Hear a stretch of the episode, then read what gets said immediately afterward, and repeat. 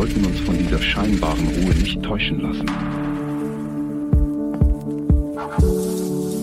What do you want to see? It's not that simple. What do you want to see?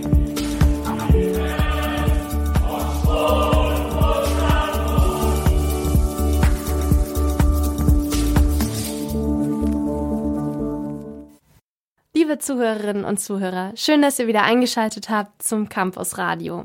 Heute ist mit mir im Studio Sarah. Hi. Und zugeschaltet aus Leipzig ist Philipp. Hallo. Wir machen heute die vierte Review zum Fast Forward Festival, das wir für euch angesehen haben. Haben wieder zwei total spannende Stücke dabei und auch das Gewinnerstück des Fast Forward Festivals. Und äh, wir steigen am besten ein mit der Person, um die es im ersten Stück ging.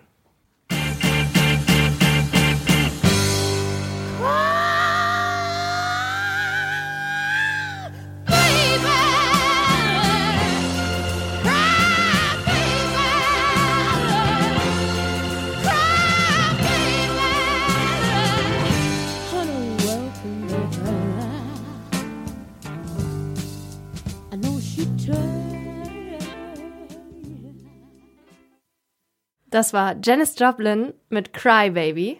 Und ja, Philipp, du hast uns was vorbereitet zu Janis Joplin. Was kannst du denn über sie erzählen? Über Janis Joplin kann ich euch einiges erzählen. Erstmal das Stück, das wir gesehen haben, hieß Who Killed Janis Joplin auf Deutsch Wer tötete Janis Joplin? Und ich gebe euch einfach mal so eine kleine biografische Einordnung, damit ihr erstmal wisst, wenn ihr noch nie was von Janis Joplin gehört habt, dass ihr da so ein kleines Bild habt. Also Janis Joplin wurde am 19.01.1943 in Texas geboren und war in ihrer Kindheit nicht wirklich das Schönheitsideal. Sie war sehr pummelig, hatte viel Akne und hatte auch sehr wildes Haar, was auch im Stück ein bisschen verarbeitet wird. Und dadurch entwickelt sich so eine sehr rebellische Art, die auch dann äh, später natürlich in ihre Persönlichkeit Einfluss hielt, aber auch in ihre Songs. 1963 ist sie nach San Francisco gegangen, hatte dort erste Auftritte in Bars und bald schon gründete sie die Band Band Big Brother and the Holding Company. Damit ging es dann recht steil nach oben. Allerdings schon am Anfang ihrer Karriere. Janis Joplin wurde übrigens nur 27 Jahre und reiht sich damit auch in den Club der 27 ein, wie unter anderem Jim Morrison von den Doors. Und Grund dafür war auch ein sehr großer und umfangreicher Drogen- und Alkoholkonsum, der ihr immer wieder so leichte Rückschläge im musikalischen Schaffen bereitete. Der Höhepunkt, würde ich sagen, auch im Stück, äh, war da 1969 Woodstock mit äh, der gleichnamigen Band, die ich gerade gemeint hatte. In den 1970ern gründete sie dann eine neue Band mit äh, dem Titel Full Tilt Boogie und da planten sie das Album Pearl. Und das war tatsächlich auch ihr letztes Album, beziehungsweise das Album wurde noch nicht mal fertiggestellt, denn am 4.10.1970 starb kurz vor der Fertigstellung des Albums Janis Joplin äh, in einem Hotelzimmer. Grund dafür eine Überdosis rein Heroins. Genau, und so viel zur biografischen Einordnung und auch eine perfekte Überleitung zum Stück.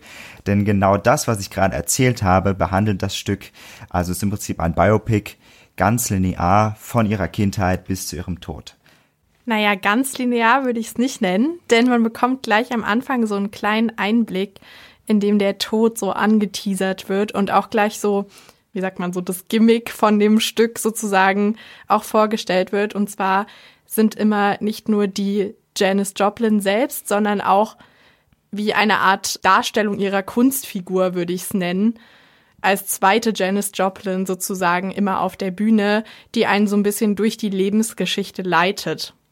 Ja, und vielleicht ganz kurz, dass auch alle Zuhörerinnen wissen können, wer hat das Stück eigentlich gemacht, wo kommt es her? Es kommt aus Serbien und die Regisseurin heißt Sonja Petrovic und sie ist 1990 geboren in Serbien und studierte Regie in Novi Sad. Und Who Killed Janis Joplin ist eine Zusammenarbeit mit dem serbischen Nationaltheater. Und genau, es gab zwei Janis Joplin. Also es gab zwei Schauspielerinnen, die Janis Joplin verkörpert haben. Eine, die scheinbar ihre Biografie so linear dargestellt hat und dann den Zweitcharakter die ganze Zeit in Bühnenkleidung. Also es wurde auch sehr mit dem Kostüm gearbeitet. Und ja, was sind eure Gedanken zu diesem Stück? Also es war ja auch sehr viel Musik mit integriert. Ähm, das fand ich an sich eine gute Sache, weil ich halt auch so großer Musical-Fan bin und sowas. Aber ich muss sagen, also Annie, wir hatten ja da schon drüber geredet, dass es echt sehr, sehr laut in dem Theater war und das hat mich ein bisschen abgeschreckt. Also ich muss sagen, mir haben richtig die Ohren wehgetan davon. Ich musste dann richtig immer Ohrenstöpsel jedes Mal reinmachen, also solche halt für Konzerte. Ja, also das fand ich irgendwie ein bisschen unprofessionell vielleicht, dass es so schlecht gemixt war. Also ist jetzt auch nur meine Wahrnehmung. Ja, sonst fand ich es ganz nett. War jetzt nicht so krass viel Neues, meiner Meinung nach. Also ich kannte jetzt die Biografie von Janis Joplin nicht besonders gut, aber wenn man die schon gekannt hätte vorher, dann hätte man jetzt auch nicht wirklich was Neues gelernt in dem Stück, sage ich mal so. Also ja, ich fand's war ganz gut umgesetzt, war ganz nett, aber hat mich jetzt nicht so komplett abgeholt. Ja, da kann ich mich eigentlich nur anschließen. Ich muss tatsächlich sagen, die Tonabmischung fand ich eigentlich gar nicht so schlimm und vielleicht sind meine Ohren einfach schon durch sämtliche Konzerte zerstört. Aber ich fand es eigentlich okay. Also was mich am meisten an dem Stück wirklich begeistert hat, waren auf jeden Fall die beiden Stimmen der Schauspielerin. Das war richtig, richtig großartig. Wenn man dann im Vergleich Dennis Joplin hört, dann merkt man einfach diese alkoholgeschwängerte Stimme, die Joplin hatte, auch in diesen beiden Schauspielerinnen. Das fand ich ultra großartig. Ich tatsächlich kannte Janis Joplin nur von ein, zwei Liedern und habe jetzt auch mal ein bisschen reingehört in ihre Diskografie und muss echt sagen, Wahnsinn. Inszenatorisch war das Ganze eher so, sehr klassisch. Also man hatte auf der Bühne so Pappwände, die man umdrehen konnte. Auf der einen Seite war so eine 70er Jahre Tapete und dann gab es mal so einen Ausschnitt was war das für ein Ausschnitt, hat man sich gedacht. Dann treten die diese Pappdinger um und dann sah man eben Figuren aufgezeichnet, auch vielleicht in so einem sehr, äh, ich weiß gar nicht, was es für ein Malstil war, aber wie, wie wird den Malstil bezeichnen? Ich weiß fast so ein bisschen Comic-artig, würde ich sagen. Ja. Wie nennt man denn das? So, so Clip-Art. Clip-Art, ja, ich hatte Pop-Art, aber das ist was anderes. Ja, stimmt, so Clip-Art-mäßig und dann hat es super verschiedene Figuren. Also da wurde mal die Mutti abgebildet, der Vater, dann andere Personen und die Schauspieler und Schauspielerinnen, beziehungsweise das andere waren ja nur Schauspieler, die haben dann immer quasi durch diese kleinen Schlitze geschaut, die so als Gesicht ausgeformt waren und haben dann eben diese verschiedenen Personen dargestellt. Es waren auch eine Menge Personen. Ja, und im Hintergrund hast du dann Schlagzeug aufgebaut, also quasi ein ganzes Band-Equipment und die hatte, haben dann auch immer live gespielt und ja, inszenatorisch, wie gesagt, nett, ähm, aber war jetzt auch nicht so, so der Burner. Annie, was sagst du? Also nur noch mal zu den Pappaufstellern, da waren ja diese Gesichter so ausgeschnitten und das hat mich einfach an so eine Rummelsituation erinnert, wo man so ein Foto machen ja. kann.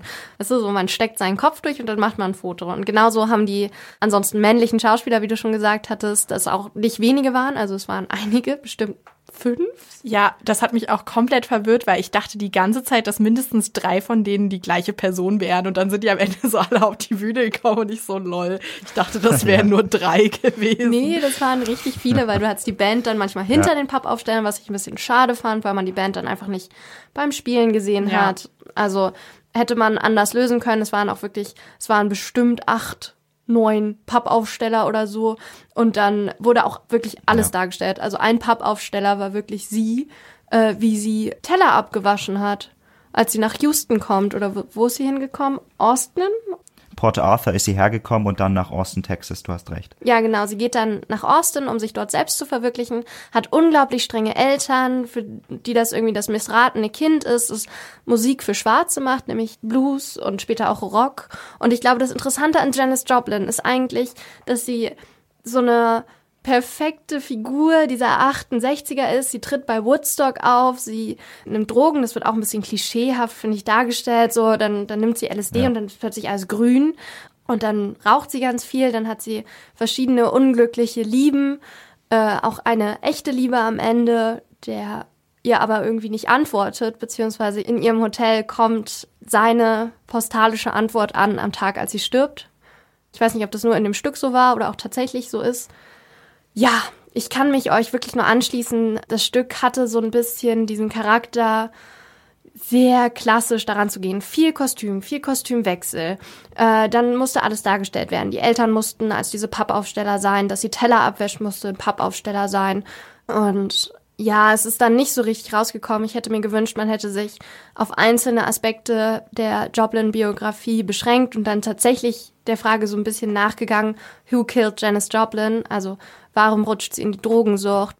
Sind es vielleicht ihre Eltern oder sind es diese unglücklichen Lieben? Ist es der Zeitgeist? Ist es, weil sie eine Frau ist in einem sehr harten Business? Also das wurde alles nicht richtig gemacht. Also es wurde sich sehr stringent an die Biografie gehalten. Ja, voll.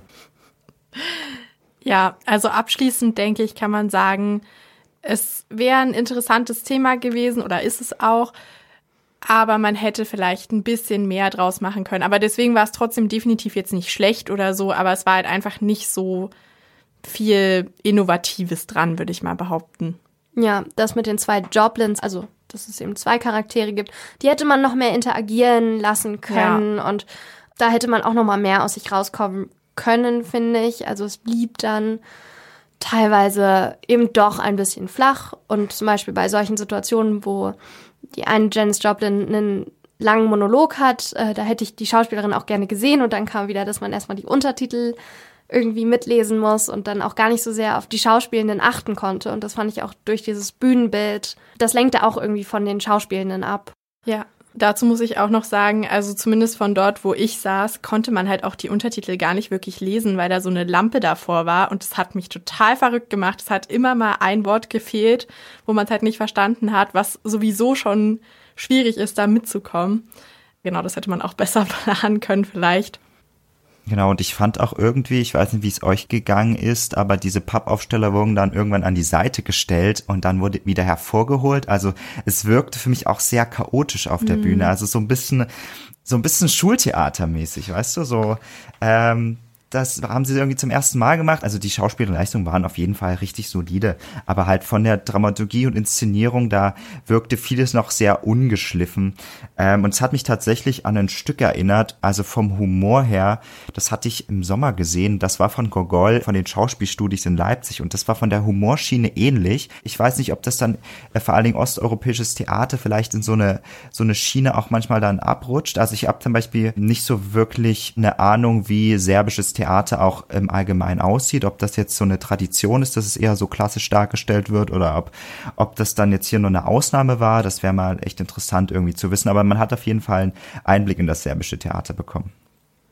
Ja, genau. Und wie du schon meintest, ist es vielleicht ganz schön für Leute, die auch nicht so super oft ins Theater gehen und die sich vielleicht einfach generell für Janis Joplin als Person interessieren. Ich denke, denen könnte das auf jeden Fall gefallen. Aber ich glaube, wir hatten da einfach ein bisschen andere Erwartungen daran und deswegen, ja, war es vielleicht nicht ganz das, was wir uns erhofft hatten. Ja, ich denke, so können wir das abschließen. Und wollen wir da einfach direkt zu unserem nächsten Stück kommen? Ja. Campus Radio Dresden. Vielleicht ist eine ganz gute Überleitung zum nächsten Stück, dass wir da das Gefühl hatten, dieses Stück ist ziemlich gut bei sich angekommen, ist ziemlich gut ausgearbeitet, ist eine runde Sache von Bühnenbild, Musik, Schauspielerei, von der Idee, die umgesetzt wird, von der Steigerung, die drin ist. Und bei anderen Stücken im Festival hatten wir noch so das Gefühl, oh, da könnte man irgendwie noch was machen und was ändern. Also so ging es mir zumindest jetzt mit Janis Joplin oder Ambient Theater Fury oder Playing Earl Turner. Und in dem Stück, über das wir jetzt reden wollen, das auch das Fast Forward Festival den Fachjurypreis gewonnen hat. Spoiler. Spoiler. Das heißt Silence of the Sirens. Woo! Genau, das Stück The Silence of the Sirens ist ein litauisches Stück von der Regisseurin Laura Kutkaite und das fand im Semper 2 statt und ja, bevor wir jetzt inhaltlich reingehen, gleich mal die Bühne beschrieben. Also man kam rein und auch hier, wir haben es jetzt auch schon ganz oft festgestellt, die Schauspielerinnen waren schon auf der Bühne. Also ich glaube, ich weiß nicht, ob es ein Trend ist, aber es ist wahrscheinlich jetzt immer so gewesen. Ich hätte das auch ganz oft, wenn ich ins Schauspiel gehe, dass die Schauspieler schon da sind. Also der Aufgang im Prinzip schon im Stück stattfindet. Genau, und man sieht eine sehr dunkle Bühne. Links ist ein sehr großer Mast. Es stellt sich dann später raus, dass es ein Segelmast ist. Vor uns, wir lasen übrigens in der ersten Reihe, das können wir, glaube ich, da nochmal besprechen, wie wir uns da ja. gefühlt haben. Vor uns eine Frau auf dem Boden liegend, auf ihren Beinen ein großer Stein, alles in so einem Lichtkegel und hinten eine ich würde mal sagen, eine Felsformation und darauf lagen auch noch drei Frauen. Und dann ging das Stück auch schon los. Und in dem Einleitungstext, also in der Broschüre des Fast Forwards steht, die Sirenen singen, schön schreibt Omer. Sarah, dein kleiner Exkurs. Genau, ich habe nämlich noch mal ein bisschen was rausgesucht zu den Sirenen in Homer. Und zwar hat die Figur der Sirene nämlich eine ziemliche Wandlung durchgemacht, weil in der Odyssee, wo die Sirenen am bekanntesten beschrieben werden, äh, sind es nämlich eigentlich nur zwei. Erstens das und zweitens sind sie auch gar nicht weiter beschrieben. Also sie sind weder explizit als weiblich beschrieben, noch weiß man, wie sie aussehen. Man weiß wirklich nur, dass sie eben diese Seeleute anlocken mit ihrem Gesang. Und zwar kennt man ja bestimmt die Story, dass das vor allem von Odysseus ist, dass er den Sirenen begegnet ist und vorher von der Zauberin Circe gewarnt wurde oder Kirke, dass eben, wenn man das hören will, muss man sich an den Mast festbinden um nicht in Versuchung zu geraten, dorthin zu schwimmen oder sich eben Wachs in die Ohren stopfen, was all seine Seemänner gemacht haben. Und Odysseus wollte es aber natürlich unbedingt wissen, weil er ja so voll bekannt dafür ist, dass er auch so viel Wert auf Wissen generell legt, sehr neugierig ist, sehr viel auf ja, Strategie und so legt. Und da kommen wir auch gleich dazu, womit die Sirenen gelockt haben weil es ist ja eigentlich jetzt so in der Popkultur eher so bekannt, dass sie halt so die wirklich verführen wollen, auch so sexuell. Aber das war überhaupt nicht so in der Odyssee, sondern die haben mit Wissen verführt. Sie haben gesagt, wir sind allwissend, wir wissen, was überall auf der Welt passiert, wir wissen, was gerade in Griechenland passiert, was ja auch total wichtig war für Odysseus, weil der schon seit Jahren auf dem Meer war und auch während des Trojanischen Kriegs jahrelang eben nur an der Kriegsfront war so und halt nichts mitbekommen hat. Und wie gesagt, total viel Wert auf Wissen gelegt hat. Genau, und dann erst nach und nach sind die Sirenen immer weiblicher geworden, auch vor allem erstmal als Vogelgestalten dargestellt worden, weil sie eben mit ihrem Gesang locken, halt singen Vögel, das war so die, die Beziehung. Und dann wurden sie auch oft auf irgendwelchen alten Gemälden und sowas als Vogelwesen dargestellt. Und dann irgendwann aus irgendeinem Grund ist es von Vogelwesen zu Fischwesen geworden, keiner weiß wie. Mhm. Ähm, genau, und dann irgendwann auch explizit weiblich geworden und es sind auch mehr geworden in den verschiedenen Erzählungen. Manchmal waren es dann drei, manchmal waren es zwölf, die auch bestimmte Namen hatten. Aber erst jetzt wirklich in relativ aktueller Zeit, dass sie wirklich so als diese verführenden, nackten Frauen dargestellt werden. Was ich halt total interessant finde, weil mir das gar nicht so bewusst war. Also ich hatte trotzdem dieses Bild immer noch im Kopf von denen als so Meerjungfrauenmäßig gewesen. Aber das war halt überhaupt nicht so in der Mythologie. Und da ergibt für mich auch diese Darstellung von denen ein bisschen mehr Sinn, weil ich fand schon manchmal, dass die auch so, die eine Schauspielerin zum Beispiel auch so wie so ein Vogelnest halt auf dem Kopf hatte. Also die Haare waren auch immer so sehr krass gestylt und die waren auch sehr bleich geschminkt. Das könnte natürlich eher wieder auf dieses Meeresmäßige zurückkommen. Ja, generell hatte man ja ein recht dunkles Bühnenbild und die Sirenen waren eben vier Frauen und du hast es schon gesagt, die Haare waren so leicht topiert, sie waren ein bisschen gruselig geschminkt, die Augenbrauen waren auch weg, das fand ich sehr auffällig. Und sie hatten auch zerrissene Kleidung an und sahen so ein bisschen, sie sahen eigentlich ein bisschen fertig aus muss man vielleicht so sagen. Und was ich spannend fand, in dem Stück wurde auch eben sehr viel auditiv gearbeitet. Also es gab auch einen Rekorder, den man dann eben so einstellen konnte und Wiederholungen einbauen konnte. Und dann diesen typischen Sirenengesang, wie wir ihn eigentlich ja auch so aus Verfilmungen oder so kennen. Dieses gruselige, melodische, Ach so, mehrstimmige. Mehrstimmige, also ich will es jetzt nicht nachmachen, ich glaube, das ist ein bisschen peinlich. ähm, ihr wisst hoffentlich, was ich meine. Das konnten die dadurch auch einspielen und Sätze wiederholen und so. Und ja, jetzt müssen wir irgendwie den Bogen ziehen von der Mythologie zum Stück. Genau. Ich glaube, spannend ist generell dieses Frauenbild, auch das, das böse Frauenbild, was da irgendwie drin steckt und das verführerische Frauenbild. Ja, was ist im Stück passiert? Also wenn man das wirklich ganz kurz zusammenfassen wollte, dann war das Stück eine Aneinanderreihung von verschiedensten Situationen, das alles in so einem Kunst-Theater-Kontext Es ging eben um generell das Verhältnis der Frau im Theaterbusiness und äh, also es steigerte sich ja. Also die, die Vergewaltigung war ja das Schlimmste, was am Ende passiert ist. Und davor war es eben schon thematisiert, dass es ein Lohngap gibt, dass viele nicht davon leben können, dass es Sexualisierung gibt, dass viele Frauen Aufgaben aufgeheizt bekommen, die sie vielleicht gar nicht machen wollen und immer Ja sagen, immer Ja, das mache ich, ist gar kein Problem. Und unter Druck gesetzt werden in diesem Business mit Ja, du musst mich jetzt von dir überzeugen, sonst gebe ich eure Klasse ab und so. Ja, auch total viel Erniedrigung war so das Thema, was ich da rausgenommen habe. Also zum Teil auf die sexuelle Art, aber gar nicht mal unbedingt hauptsächlich, weil eben auch wirklich viel, was du schon meintest, es einfach darum ging, dass anscheinend der Job einer Frau in der Entertainment-Industrie einfach nur ist, Ja zu sagen zu allem, egal ob sie es will oder nicht und egal ob sie dafür bezahlt wird oder nicht. Also ja, halt diese generelle Ausnutzung in allen Hinsichten. Vielleicht kann man das ganz gut beschreiben mit ein paar der Geschichten, die dort erzählt wurden. Die Geschichten wurden immer von den einzelnen Sirenen erzählt, die das dann auch wirklich nacherzählt haben. Also es ging jetzt nicht um eine eins zu eins Darstellung dessen, was passiert ist, sondern um eine Nachstellung, die war aber auch meist super spannend gestaltet, weil sie sich extrem viel auf der Bühne bewegt haben. Sie haben, finde ich, sehr körperlich gespielt, sich wirklich auf ihre Knie geworfen und vielleicht eine Story, die das ganz gut äh, umfasst, was passiert ist. Zum Beispiel bei einem Schauspieltraining wurde denen gesagt, ihr seid jetzt Fleisch und ich darf euch schlagen.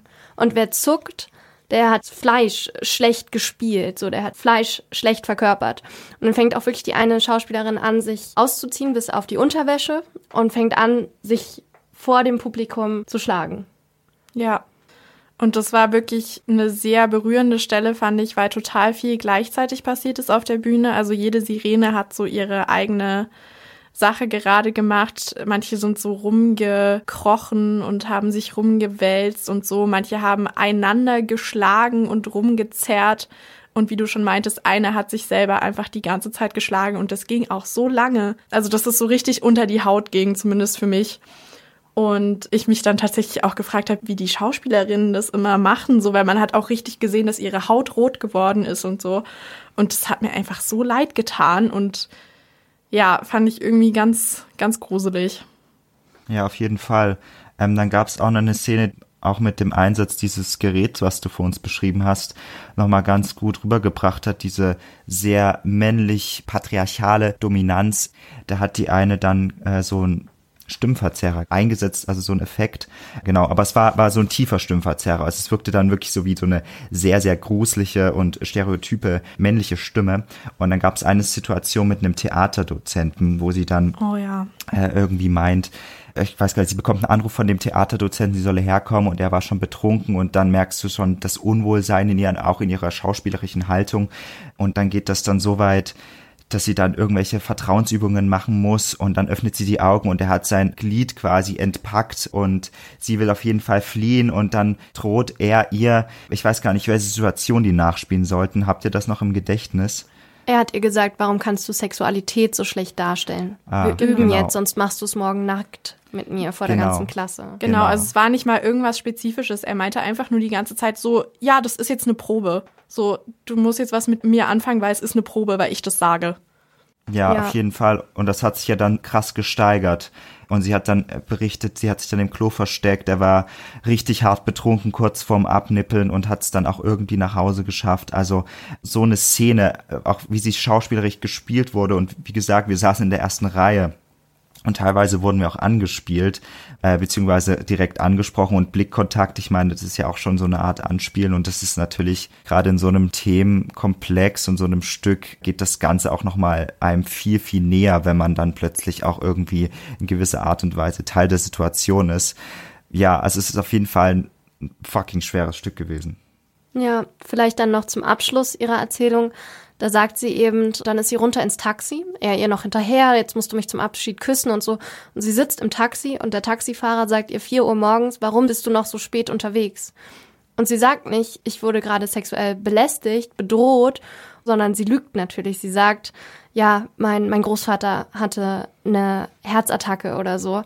Und dann sagt der Taxifahrer, dein Großvater hat viele Enkeltöchter. Ja, gerade wo du es gesagt hast, habe ich auch direkt wieder Gänsehaut bekommen tatsächlich. Also weil die Szene war wirklich auch krass, weil er ihr dann noch so ein Bonbon gegeben hat. Das fand ich auch richtig krass erniedrigend, weil das ist so wie, hier kleines Kind, jetzt hast du ein Bonbon, damit du nicht verrätst, was ich gerade gemacht habe, so ungefähr. Und ja. vor allem, wenn sie dann auch noch sagt, dass, dass der Großvater war und so. Und dann hatten alle Sirenen, glaube ich, hatten dann Bonbon auf der Bühne, haben das ausgepackt und gegessen, so um sozusagen zu zeigen, okay, das ist vielen widerfahren oder das ist ihnen auch widerfahren. Und dann nehmen sie das einfach und schlucken es halt runter, so. Ja, also sehr beeindruckend. Und ich glaube, das, was auch thematisiert wurde, war eben, dass es keinen richtigen Opferschutz gibt, weil die Leute Angst haben, ihre Karriere zu gefährden, wenn sie den Intendanten ja. oder eben ihren Probeleiter oder jemand anderes männliches vom Schauspiel eben anklagen würden, dann würden sie einfach ihre Rolle verlieren. Dann macht's halt jemand anderes.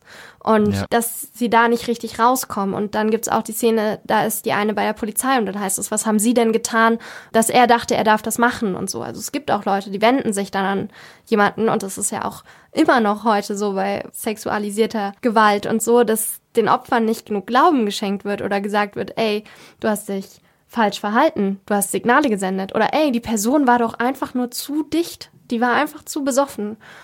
Und es waren so viele Geschichten, die dort verarbeitet wurden und das auch wirklich in dieser körperlichen Darstellung, dann auch mit diesem Sirenenfelsen.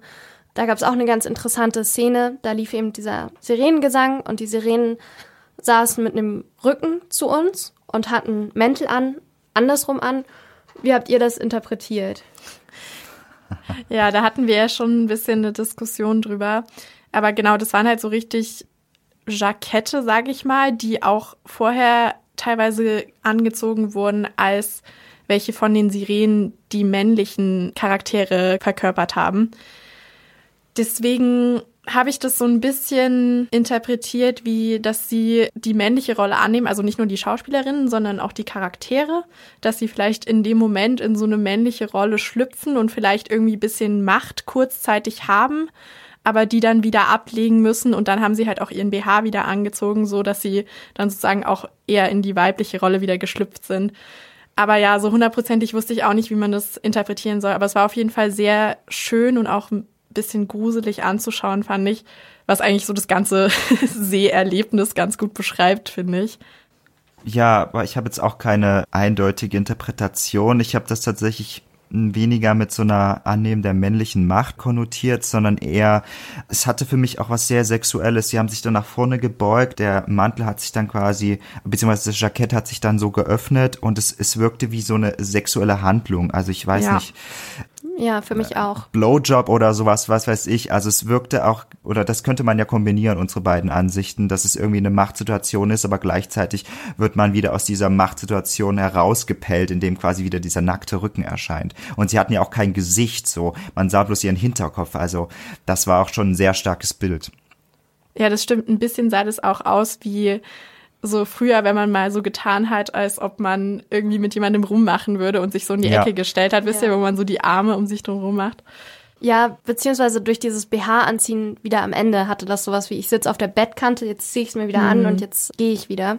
Was ich echt gut gelöst fand, ist, dass es nie Nacktheit gab. Die Schauspielerinnen waren Fall. nie völlig nackt. Die hatten immer mindestens noch ihre Unterwäsche an und sich auch immer wieder bekleidet und so. Also es wurde auch viel mit der Kleidung gearbeitet.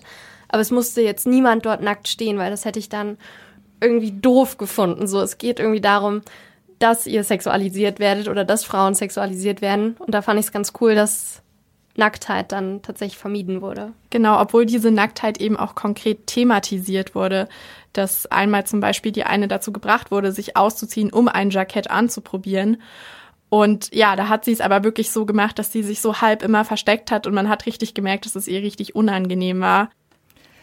Genau, worauf ich nochmal eingehen möchte, eine ganz interessante Szene, die mich sehr beeindruckt hat, auch von dem Überraschungsmoment her, weil irgendwann kommt plötzlich aus dem Publikum ein Kommentar und man denkt sich so, was geht gerade ab? Natürlich, auch hier wieder, wir hatten die Untertitel bzw. Übertitel eingeblendet, also wusste man schon, okay, das ist natürlich alles inszeniert, aber für den ersten Moment war man so, okay, wa was passiert jetzt? Und dann wird der Kommentar reingeworfen und dann brennt auf der Bühne auch eine Diskussion und es sind insgesamt nicht vier Darstellende, sondern tatsächlich fünf Darstellende. Die fünfte darstellende Person kommt dann quasi erst gegen, ich würde sagen, das letzte Drittel kommt sie ins Spiel und dann entbrennt da so, so eine ganz interessante Diskussion.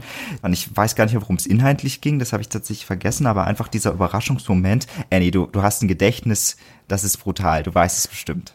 Na, es wurde quasi, äh, die eine Schauspielerin, Thoma hieß sie, wurde eingeladen als Opfer sexualisierter Gewalt im Theater und es soll thematisiert werden, wie die Rolle von Frauen im Theater ist. Und anstatt dass mit ihr geredet wird, wird sie immer wieder unterbrochen. Ja, okay. Aus dem Publikum kommt dann, ja, das wird hier überdramatisiert. Genau, und sie wird halt immer wieder in Frage gestellt und überhaupt nicht ernst genommen.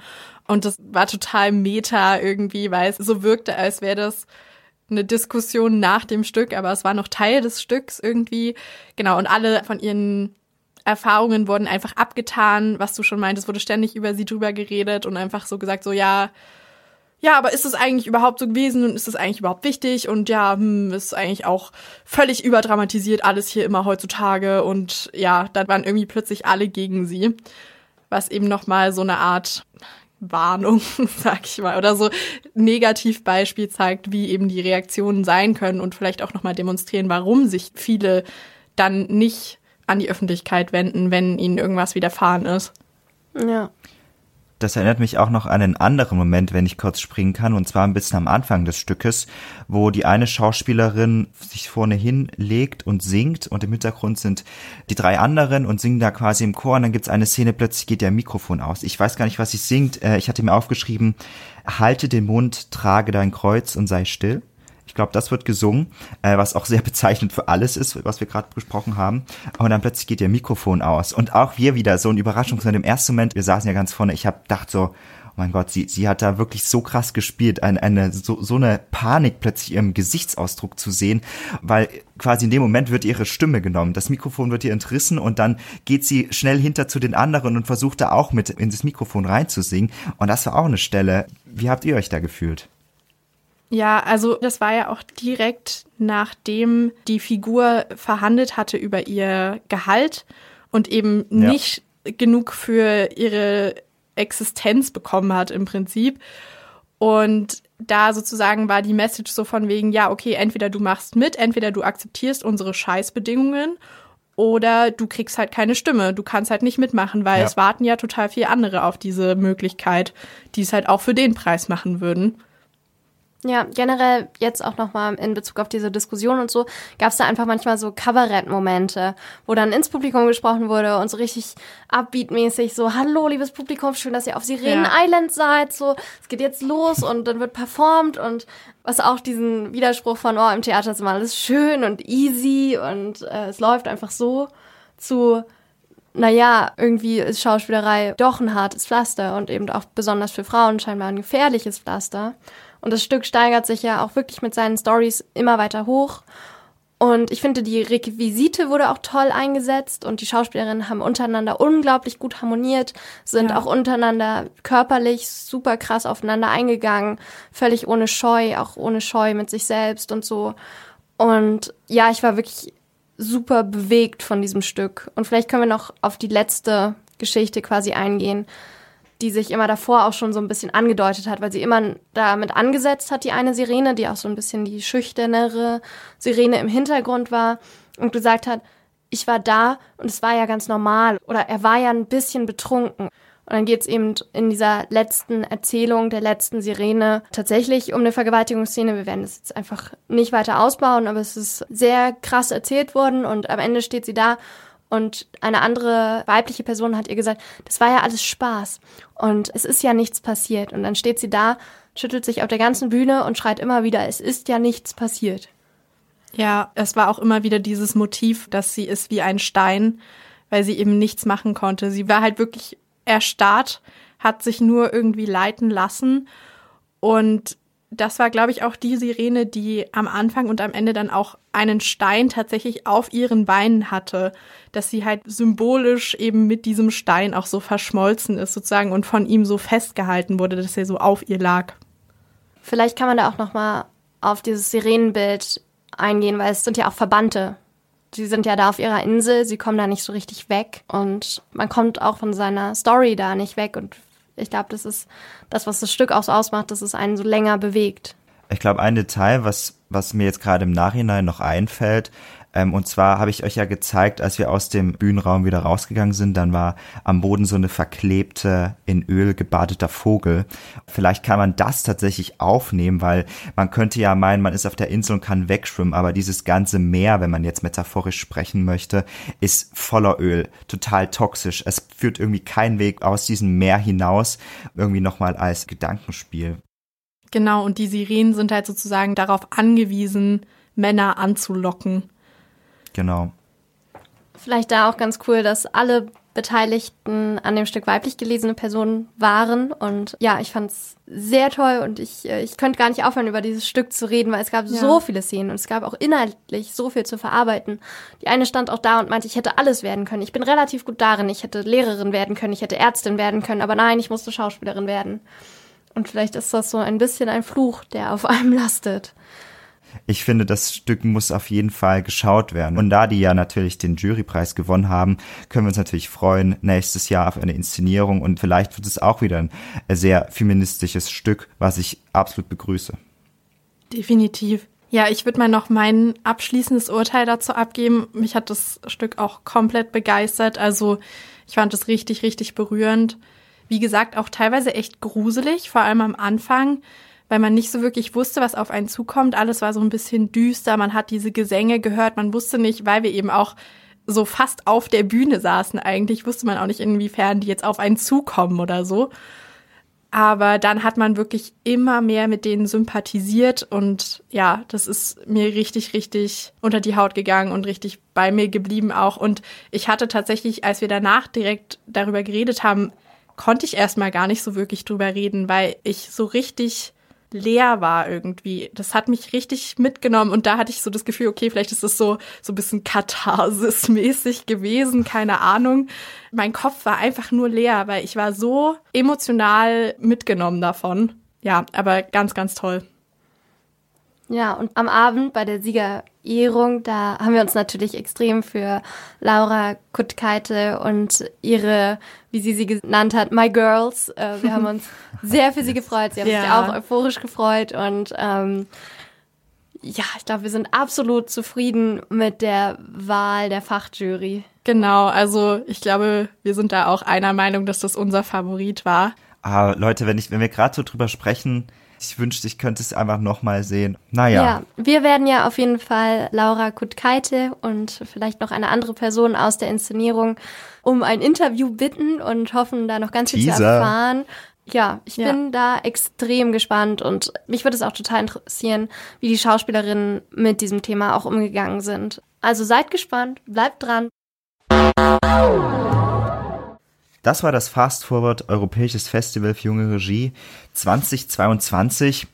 Und ich muss sagen, ich fand es sehr, sehr schön. Ich, die vier Tage in Dresden waren wirklich so ein richtiges Theater-Jahreshighlight. Also ich habe ja jetzt auch ein ganzes Jahr im Theater gearbeitet und so eine Überdosis an Theater, acht Inszenierungen in den vier Tagen.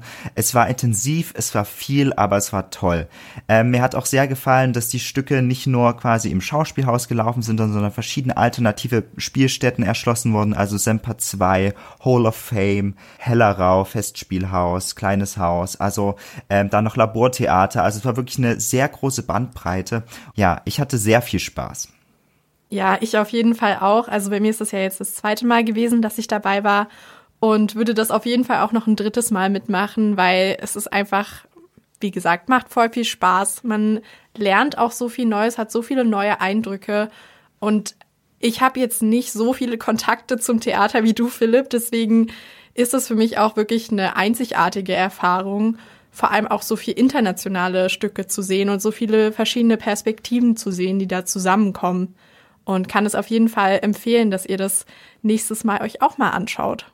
Aber etwas muss man natürlich zugeben, diese Theaterbubble ist schon eine Bubble für sich. Also wir sind in den Stücken gewesen und haben immer wieder die gleichen Leute gesehen und hatten auch so das Gefühl, dass das Festival leider nur die theaterbegeisterten Leute erreicht, obwohl das, dieses Festival wirklich so großartig ist. Und ich finde, da müsste eigentlich irgendwie noch viel mehr Promotion, würde ich sagen, viel mehr Öffentlichkeitsarbeit geleistet werden, dass auch irgendwie ein Anreiz geschafft wird, dass andere Bevölkerungsgruppen angesprochen werden, weil das ist einfach toll. Du hast auch eine Fahrkarte in diesem Ticket dabei gehabt, was super cool ist. Also ich finde, das muss irgendwie viel größer werden.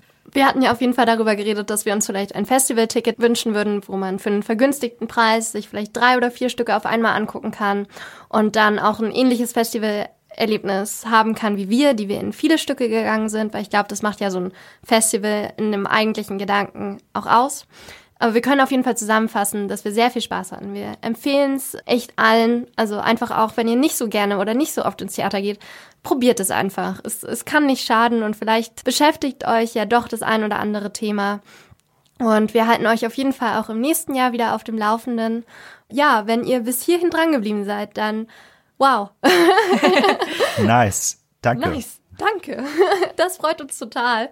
Ich wollte noch ganz kurz sagen, natürlich könnt ihr auch einfach gerne zum Campusradio kommen. Dann könnt ihr da auch nächstes Jahr mit uns zusammen hingehen, wenn ihr die richtige Festival-Experience wollt. Und ihr könnt uns auch gerne Feedback geben. Zum Beispiel auf Instagram sind wir aktiv. Da könnt ihr uns auch einfach eine Direct Message schreiben, was ihr davon haltet oder was ihr euch wünschen würdet. Da freuen wir uns auch ganz doll. Macht's gut. Tschüss, bis zum nächsten Jahr. Tschüss. Campus Radio. Im Netz unter www.campusradio-dresden.de Ich finde das eigentlich übel lustig, noch ein paar Bloopers dran zu packen und dann kommt so, Richtig. Ja. Das ist die vierte. Nee, Doch. es ist die dritte, es ist. Nee. Oh Gott, es ist die vierte. Und wir haben halt auch nur ein Ohr. Muss Ja, man ist bedenken. Jetzt kommt der Jingle. Jingle, jingle, jingle, jingle, jingle. Campusradio. Ah. Voice, Tiefmacher, Dings. War das Sirenengesang? Ah.